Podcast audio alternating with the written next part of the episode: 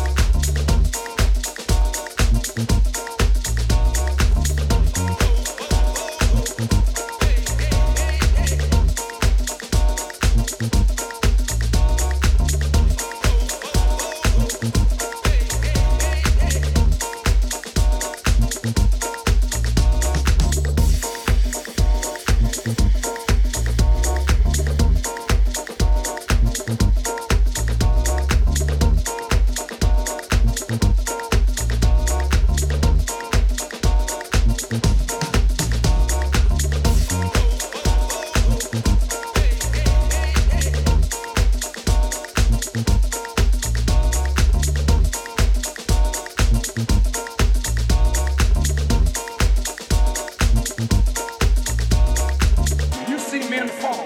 Don't let. Learn. Learn. Because you're on your way up. And the things that tempt people to fall, you and I are not free from that temptation.